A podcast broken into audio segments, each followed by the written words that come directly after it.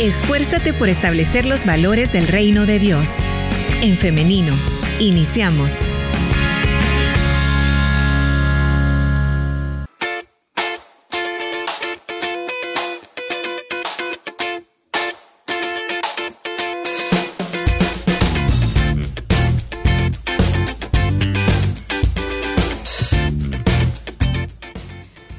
Transmitiendo en vivo a través de En Femenino SV, por eso le damos la bienvenida si usted recién se está conectando por medio de esta plataforma. Ya estamos listos para iniciar con la entrevista para esta mañana. Hoy tenemos con nosotros a nuestro invitado Luis González de UNES. Él nos acompaña de esta organización de la que vamos a estar hablando también hoy. Permítame, le comparto en pantalla.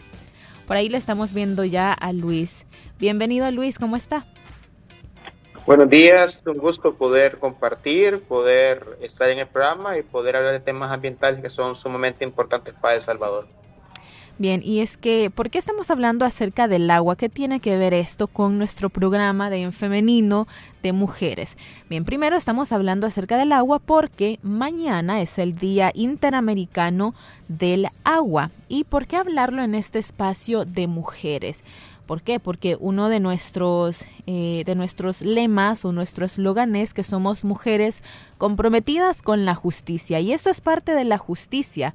Usted, oyente, usted, audiencia que nos está escuchando en esta mañana, así como nosotros que estamos acá también, estamos velando por establecer los valores del reino de Dios acá en la tierra. Por eso es que nos compete este tema a nosotros también como mujeres.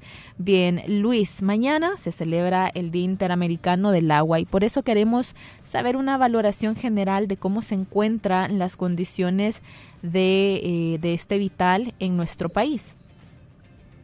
Bueno, hay que decir que en El Salvador tenemos una grave crisis hídrica que afecta a todas las personas, a todas las comunidades, pero efectivamente de una manera diferenciada. Es, es un problema común, pero diferenciado y efectivamente afecta más a las mujeres.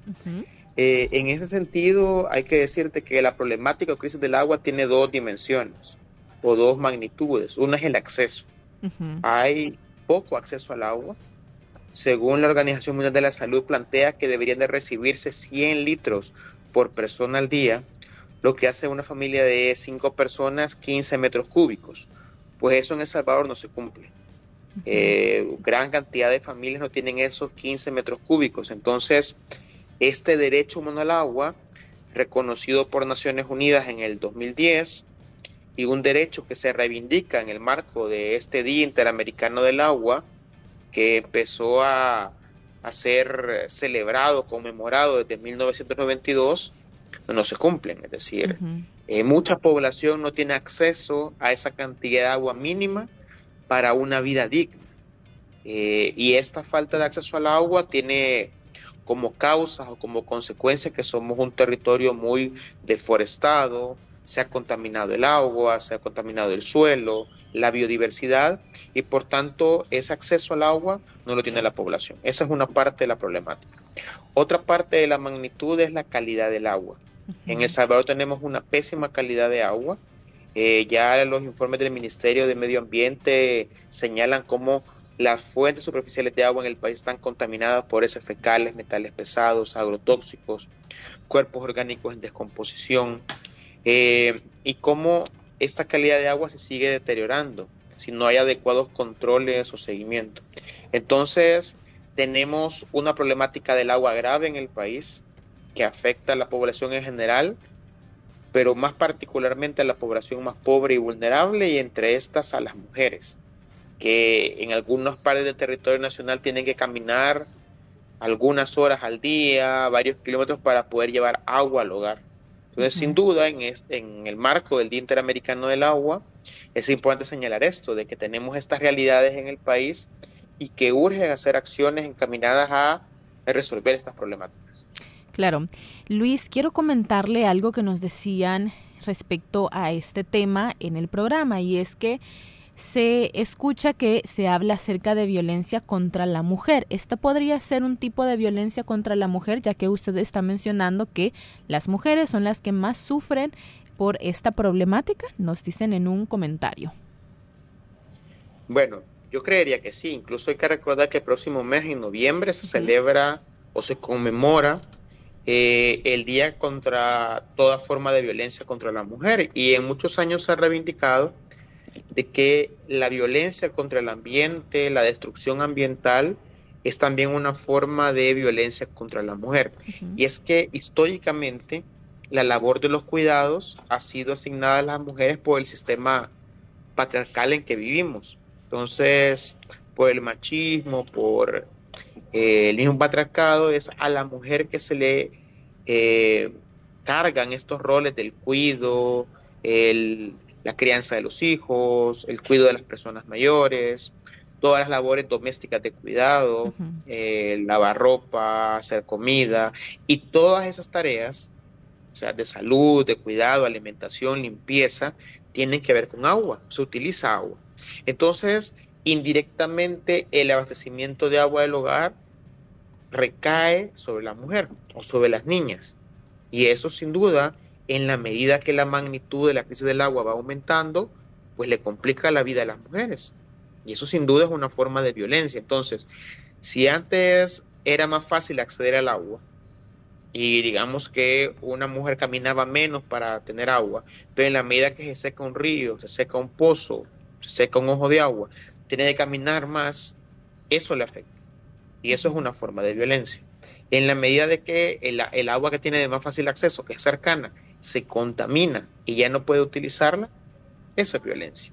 Entonces yo creo de que en esa lógica de buscar erradicar toda forma de violencia contra la mujer, también debería de considerarse todas estas variantes o factores ambientales que obviamente les afectan. Y aquí solo me he centrado en lo ambiental, pero pensemos otras condicionantes. Por ejemplo, cuando las mujeres tienen que caminar desde las 3 de la mañana, 4 de la mañana hacia un río, hacia una fuente de agua, arriesgándose a violencia física, a violencia sexual en el recorrido para poder eh, abastecerse de agua. También son otros elementos que hay que considerar y que deberían de crearse políticas públicas encaminadas a enfrentar eso. Luis, ahora quisiera que habláramos acerca de la situación en el país respecto a la ley del agua. ¿Cómo está esa situación actualmente? Vaya, es interesante, fíjate de que, bueno, durante 16 años exigimos que se aprobara una ley general de agua. El 21 de diciembre del 2021 la aprueban en la Asamblea Legislativa. No aprueban la ley que queríamos, ni con los elementos que veníamos exigiendo por 16 años. Pero bueno, se aprobó una ley que tiene varios elementos que habría que considerar o retomar y lo que nos preocupa que a casi dos años de aprobada la ley, a más de un año de vigencia, hay varios elementos de esta ley aprobada que no se han implementado adecuadamente. Eh, hay elementos que están ahí pendientes y que habría que analizar. Por ejemplo, la conformación de la Junta Directiva del ente rector, que hoy por hoy es la máxima autoridad que decide sobre cómo se va a utilizar el agua en el país pues todavía no se ha conformado completamente. Por ejemplo, eh, no se han creado los organismos zonales de cuenca que tendrían que nombrar personas eh, para que sean parte de esta junta directiva del ente rector. Se tendría que haber un delegado de la sociedad civil que también sea parte de esta junta directiva, tampoco se ha nombrado. Entonces, por una parte, eh, no se ha conformado completamente esta junta directiva. Lo mencionaba hace un momento, los organismos zonales de cuenca son las instancias técnico-administrativas que representan a la ASA en el territorio. Sin embargo, no se han creado. Se tendría que haberse creado tres, ya tenemos casi dos años de vigencia y no se han creado. Otro elemento importante es que en la ley hay elementos de cultura en la, vinculada a la protección de las cuencas, a la protección de los ecosistemas, no se han desarrollado jornadas, procesos encaminados a formar a las comunidades, eh, a generar herramientas para proteger y conservar los bienes ambientales. Entonces es preocupante eh, cómo sigue avanzando la crisis sin que se tome en cuenta eso. Además de esto, entre los elementos que decíamos que eran fundamentales para tener una buena ley general de recursos hídricos es el tema de participación ciudadana. Hay varios elementos de participación ciudadana que están incluidos en la ley de manera superficial, pero que tampoco se han echado a andar. Eh, todo el tema de rendición de cuentas, acceso a la información pública, se ha ido cerrando, también son elementos que, nos preocupan. Y se señaló que las autorizaciones que se brindan era una forma de privatización, porque son autorizaciones para uso de agua en grandes cantidades, más de 365 mil metros cúbicos eh, por autorización por año, y se pueden renovar. Sin embargo, muchas de las autorizaciones que han brindado la han declarado como información reservada. Entonces, eh, también esos son varios elementos que no está aplicando la ley como se debería y que tiene un impacto o una afectación en las comunidades.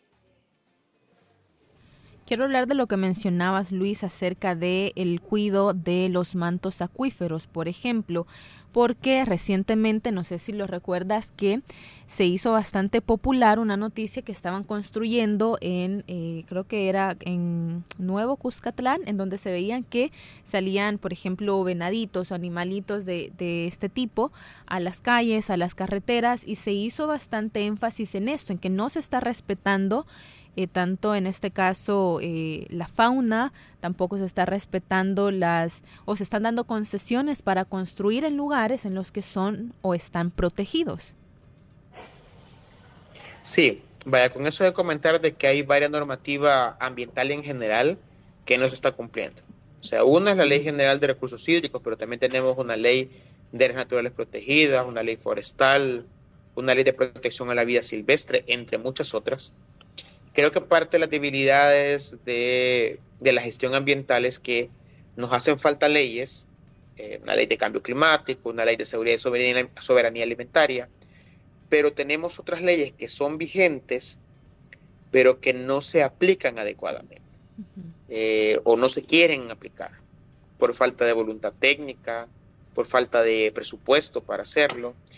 Eh, aunque esto muchas veces, el tema del presupuesto, lo técnico es creíble a nivel de zonas alejadas, pero es preocupante como en el caso de proyectos urbanísticos, llámese Valle el Ángel, Paseo El Prado, que es en la zona norte de San Salvador, o en proyectos en la zona sur, como el caso de Antiguo Cucatlán o Nuevo Cucatlán, que eh, no, se, no se sigan los pasos que dictamina la ley de medio ambiente para poder otorgar estos permisos toda la parte de consulta pública, toda la parte que tiene que ver con las fianzas, con eh, hacer un adecuado estudio de impacto ambiental, no se están cumpliendo. Y creemos de que la lógica de esto tiene que ver con querer reactivar la economía, querer tener actividades que generen impuestos, pero con eso está pasando por encima de la legislación vigente y está generando afectación a las comunidades. Entonces es preocupante de que el Ministerio de Medio Ambiente ponga como un éxito que en un año se han dado más de 1.582 permisos. Es decir, el Ministerio de Medio Ambiente no es el de Economía. Su función no es dar permisos ambientales, su función es prevenir que haya un daño ambiental, un riesgo ambiental, y eso no lo están haciendo. Eh, es preocupante de que la alcaldía de, Antiguo Catlán o Nuevo Catlán diga de que los animalitos llegan porque hoy el ambiente está mejor. Los animalitos se miran en las calles, se miran en los patios de las casas porque les han destruido el ecosistema y andan viendo dónde pueden conseguir alimentación. Entonces yo creo que eso hay que ponerle atención porque son señales de que no estamos haciendo bien las cosas. Son señales de que estamos dañando el ambiente a un punto de no retorno. Y eso se puede ver en el impacto que este año hemos tenido y los años pasados del cambio climático global y se hace más fuerte con la vulnerabilidad a nivel nacional y pues se puede ver con el aumento de la temperatura, calores insoportables, podemos ver con la disminución de la lluvia este año por el impacto del fenómeno del niño que está provocando pérdidas en cosechas, lo cual lleva a El Salvador a padecer hambre, a que los precios de los alimentos estén por las nubes. Y creo que también esos son impactos en la población en general que tenemos que ponerles bastante atención. Ahora también Luis quisiera hablar acerca de eh, este comunicado que se dio hace tres días, si no me equivoco, acerca de eh, la exigir libertad para los cinco defensores ambientales de la comunidad Santa Marta y ADES. Aquí ustedes mencionaban y se unían entonces a este comunicado. Quisiera que comentáramos más respecto al caso para que nuestra audiencia, si tal vez no conoce del tema, pues tenga la oportunidad de hacerlo. Claro, claro, con gusto. Fíjate de que, eh, para poner en contexto, en la temática ambiental se dice que la mejor manera de hacer gestión ambiental es con la participación informada de toda la población en el nivel que corresponda y así poder acceder a la justicia ambiental. Entonces, que las personas participen en la gestión ambiental es importante. Por eso es que se desarrollan figuras como los defensores ambientales, que ya están reguladas en acuerdos internacionales como Escazú, el acuerdo de Escazú, que habla de la defensa ambiental, los defensores ambientales y la necesidad de que los estados protejan a los defensores ambientales. En ese sentido, acá hay luchas ambientales que se han dado en el pasado contra represas, contra eh, urbanizaciones. Esa gente que se activa para proteger los derechos de las comunidades es una, son personas que deberían ser protegidas y reconocidas en esta defensa ambiental. Pues en el caso de la minería metálica, que es una actividad que se prohibió hace seis años, que es una actividad que por su increíble daño al ambiente, al agua, a la biodiversidad, se generaron argumentos de cara a su prohibición después de diez años de lucha, después de que hubieran amenazas a líderes ambientales, iglesias, medios de comunicación, de que hubieran cuatro ambientalistas muertos, eh, pues se logró prohibir la minería hace cinco años. Pero resulta de que en los últimos años hemos visto maniobras gubernamentales para querer reactivar la minería metálica.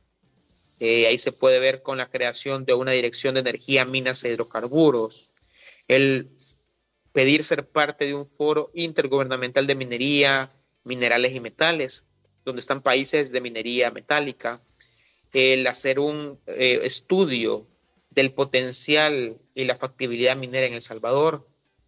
Entonces, estaban estas amenazas y en ese marco de un TLC con China, que también incluye el tema de minería, en ese marco se dan las capturas de cinco líderes ambientalistas en el departamento de Cabañas, cinco líderes que lucharon mucho para lograr la prohibición de la minería, y se les captura por delitos atribuidos a ellos eh, en tiempo de la guerra civil en El Salvador, es decir, hace 30 años.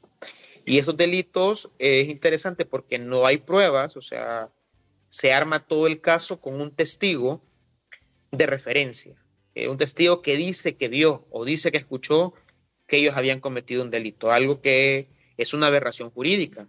Y se arma un caso partiendo de esto y a estos líderes contra la minería, defensores ambientales, en un momento que se quiere reactivar, los meten presos y permanecen presos por nueve meses.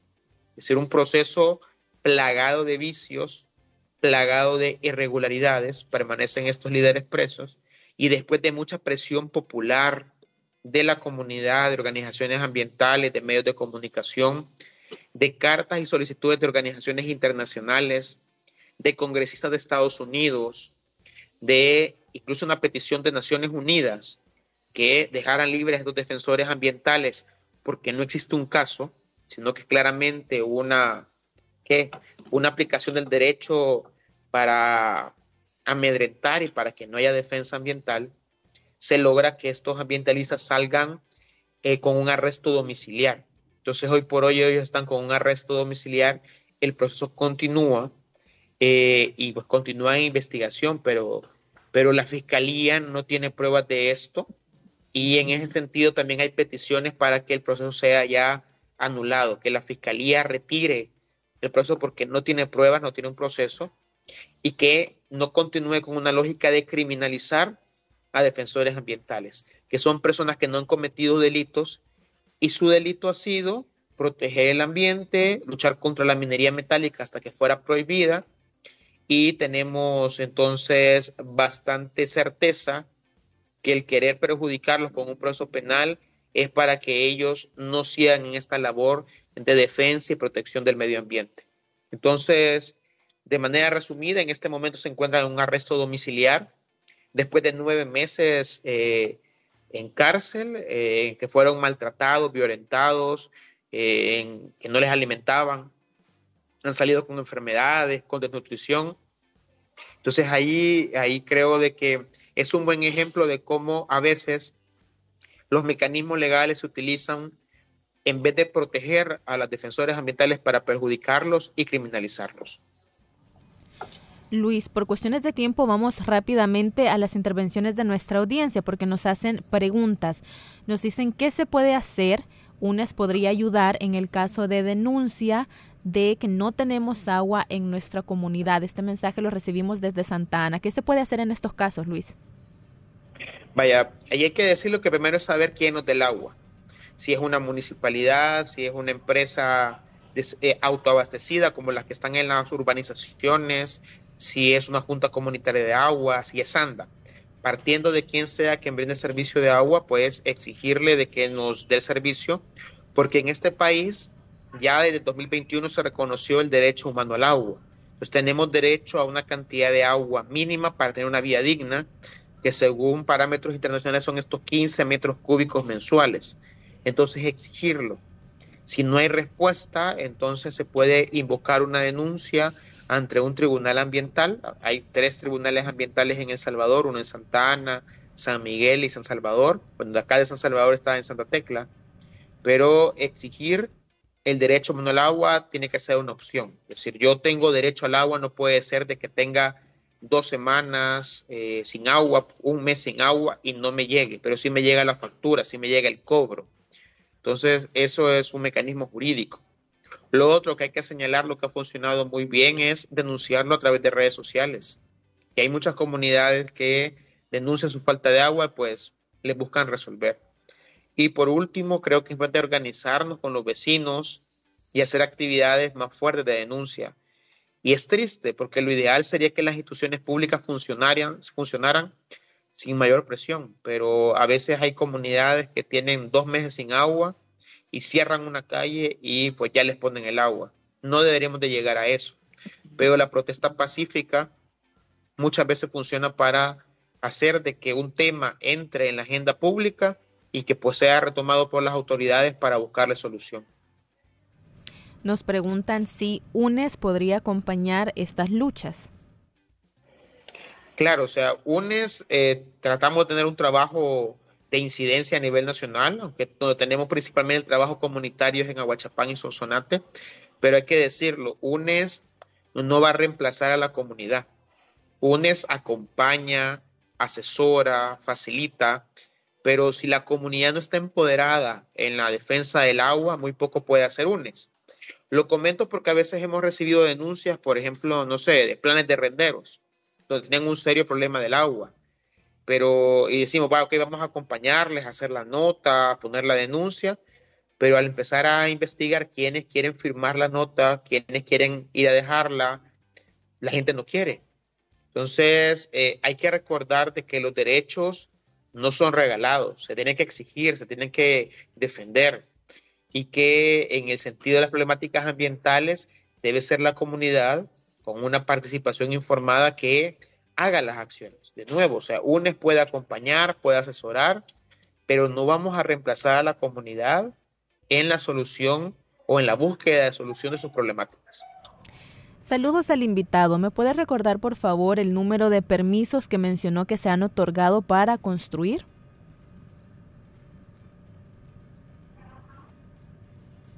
Creo que se refiere a sí, lo claro. Sí, claro. En, en un año se dieron más de 1.500 permisos. Eh, para ser exacto, fueron 1.582, algunos más, algunos menos, en un año. Y según dato, esto, esto lo dijo en una declaración el ministro de Medio Ambiente. Y además, eh, según datos de la UCA, yo escuché que en lo que va de gestión gubernamental van más de 4.000 permisos brindados. O sea, es una gran cantidad de permisos que habría que investigar cuáles son los que generan impacto, o cuáles son los que se ha hecho una adecuada consulta pública, cuáles son los que se ha hecho un adecuado estudio de impacto ambiental y en cuáles no. Porque es preocupante como, por ejemplo, el proyecto urbanístico Valle el Ángel obtuvo un permiso ambiental cuando se reunieron más de 5.000 firmas de comunidades, organizaciones, personas que estaban en contra del desarrollo del proyecto por los impactos ambientales. Entonces creo que esto, el tema de la información, exigir información, eh, darle seguimiento, organizarnos, tiene que ser un paso importante de la población en el país. Eh, saludos al invitado también. Por acá nos dicen a, cuánto, a cuántos barriles equivale lo que mencionó que debemos consumir de agua. Ah, buena pregunta. Un metro cúbico son eh, cinco barriles. Entonces ahí multipliquemos estos cinco por estos 15 metros cúbicos, vea. Entonces, eh, y eso es lo que nos, nos genera a nosotros saber que este derecho no se está cumpliendo, porque mucha gente nos dice, miren, yo tengo cinco barriles para la semana. Entonces aquí lo viene a llenar una pipa, yo pago porque me venga a llenar una pipa los cinco barriles. Entonces eso es un metro cúbico de agua por familia. Entonces hay familias que se mantienen con cuatro metros cúbicos mensuales, es decir, con 20 barriles, cuando tienen derecho a 15 metros cúbicos. Entonces, por eso es que señalamos que el derecho humano al agua no se está cumpliendo en El Salvador.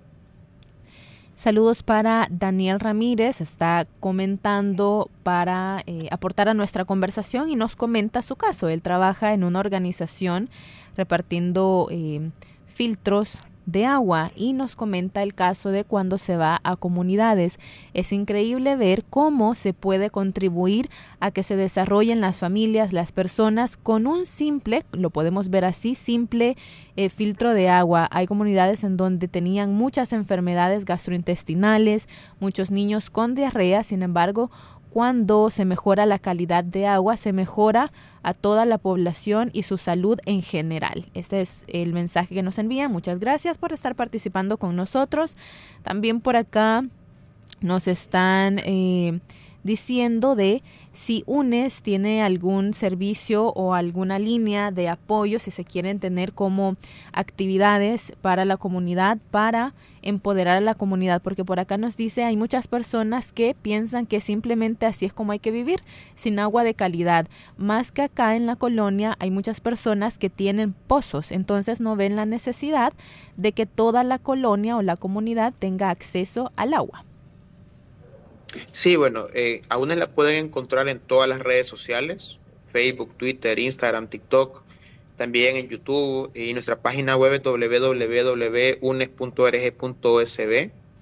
Y en cada una de las redes sociales tenemos canales de comunicación para, para denuncias, consultas, eh, ver posibilidades de apoyo en algún proceso.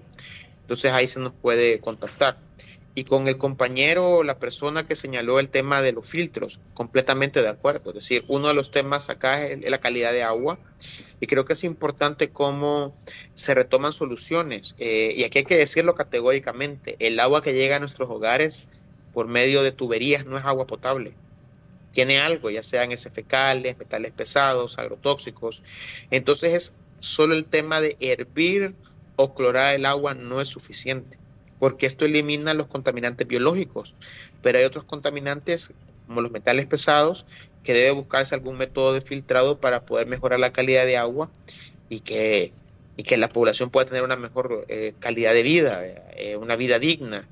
Y es, es triste cómo efectivamente uno llega a comunidades y en el lado de Coatepeque, por ejemplo, la gente te dice, sí, cada vez que viene una familia nueva a vivir, pasa enferma dos semanas, pero después ya se, se acostumbra. Entonces, sí, al final el cuerpo se adapta, pero las enfermedades están ahí degradando el cuerpo, afectando la salud hasta que causan la muerte o que generan una enfermedad grave como una insuficiencia renal crónica. Entonces creo que hay que buscar soluciones, pero también hay que exigir a las autoridades que nos brinden soluciones. Claro, tengo una última pregunta por cuestiones de tiempo. Luis, nos dicen si eh, es saludable tomar agua y ponerle unas gotitas de cloro para que sea buena para tomarla? Habría que calcular adecuadamente la cantidad de cloro o de puriagua por el depósito de agua que usted va a utilizar, porque si uno pone demasiada, pues tampoco es bueno. Eh, pero sí, digamos que ya las unidades de salud indican cuál es la cantidad adecuada. Pero acá lo que yo señalo es que con eso se elimina la contaminación biológica decir microorganismos, bacterias, lo cual es bueno porque también nos podemos morir de una diarrea, de una infección gastrointestinal. Pero también hay otros contaminantes en el agua, o sea, agrotóxicos, químicos, metales pesados. Por eso es que solo el tema de hervir el agua o clorarla no es suficiente. Es necesario otros métodos como, no sé, filtros de carbón activado, filtros de plata coloidal, eh, bueno, filtros que a veces venden en algunos lugares que también tienen algunas características como las que he mencionado, o métodos mucho más costosos como eh, la osmosis inversa, pero por eso es que en el país hay tanta gente que compra agua embotellada, y, pero también mucha población no tiene acceso a poder hacer esto. Hay población que no tiene acceso a hervirla o a clorarla, se la toma pura directamente del ecosistema. Pues esas son las cosas que tenemos que analizar y exigir políticas públicas que atiendan esta realidad y que puedan garantizar el derecho al agua de toda la población salvadoreña. Bien, solo para despedirnos de este mensaje, nos dicen, eh, yo todo el tiempo he tomado agua directamente del chorro, no sabía que no era potable, a mí me suministra el agua, anda, nos dice este comentario. Sí, miren, aquí en esto de, con eso también termino.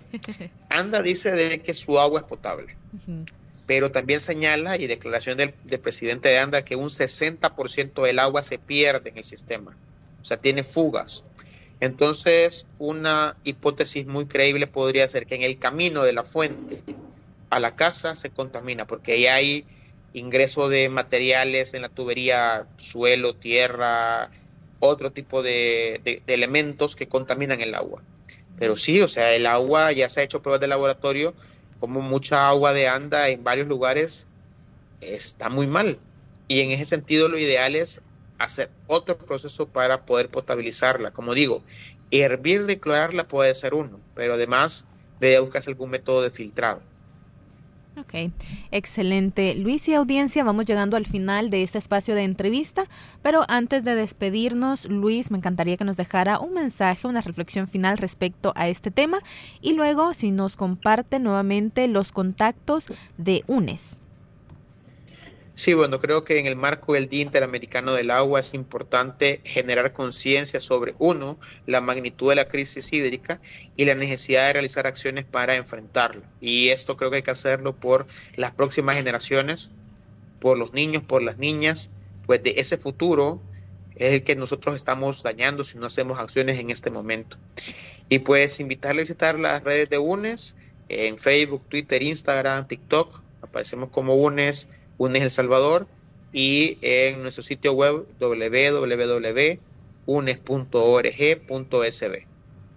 Muy bien, excelente. Le agradecemos muchísimo por hacernos este espacio, Luis, compartir con nosotros, educarnos respecto a este tema también. Eh, bien, hoy hemos tenido entonces en esta entrevista a Luis González, director de incidencia de UNES, de la Unidad Ecológica Salvadoreña. Le deseamos que tenga un feliz día. Buen día, saludos. Saludos para ustedes también.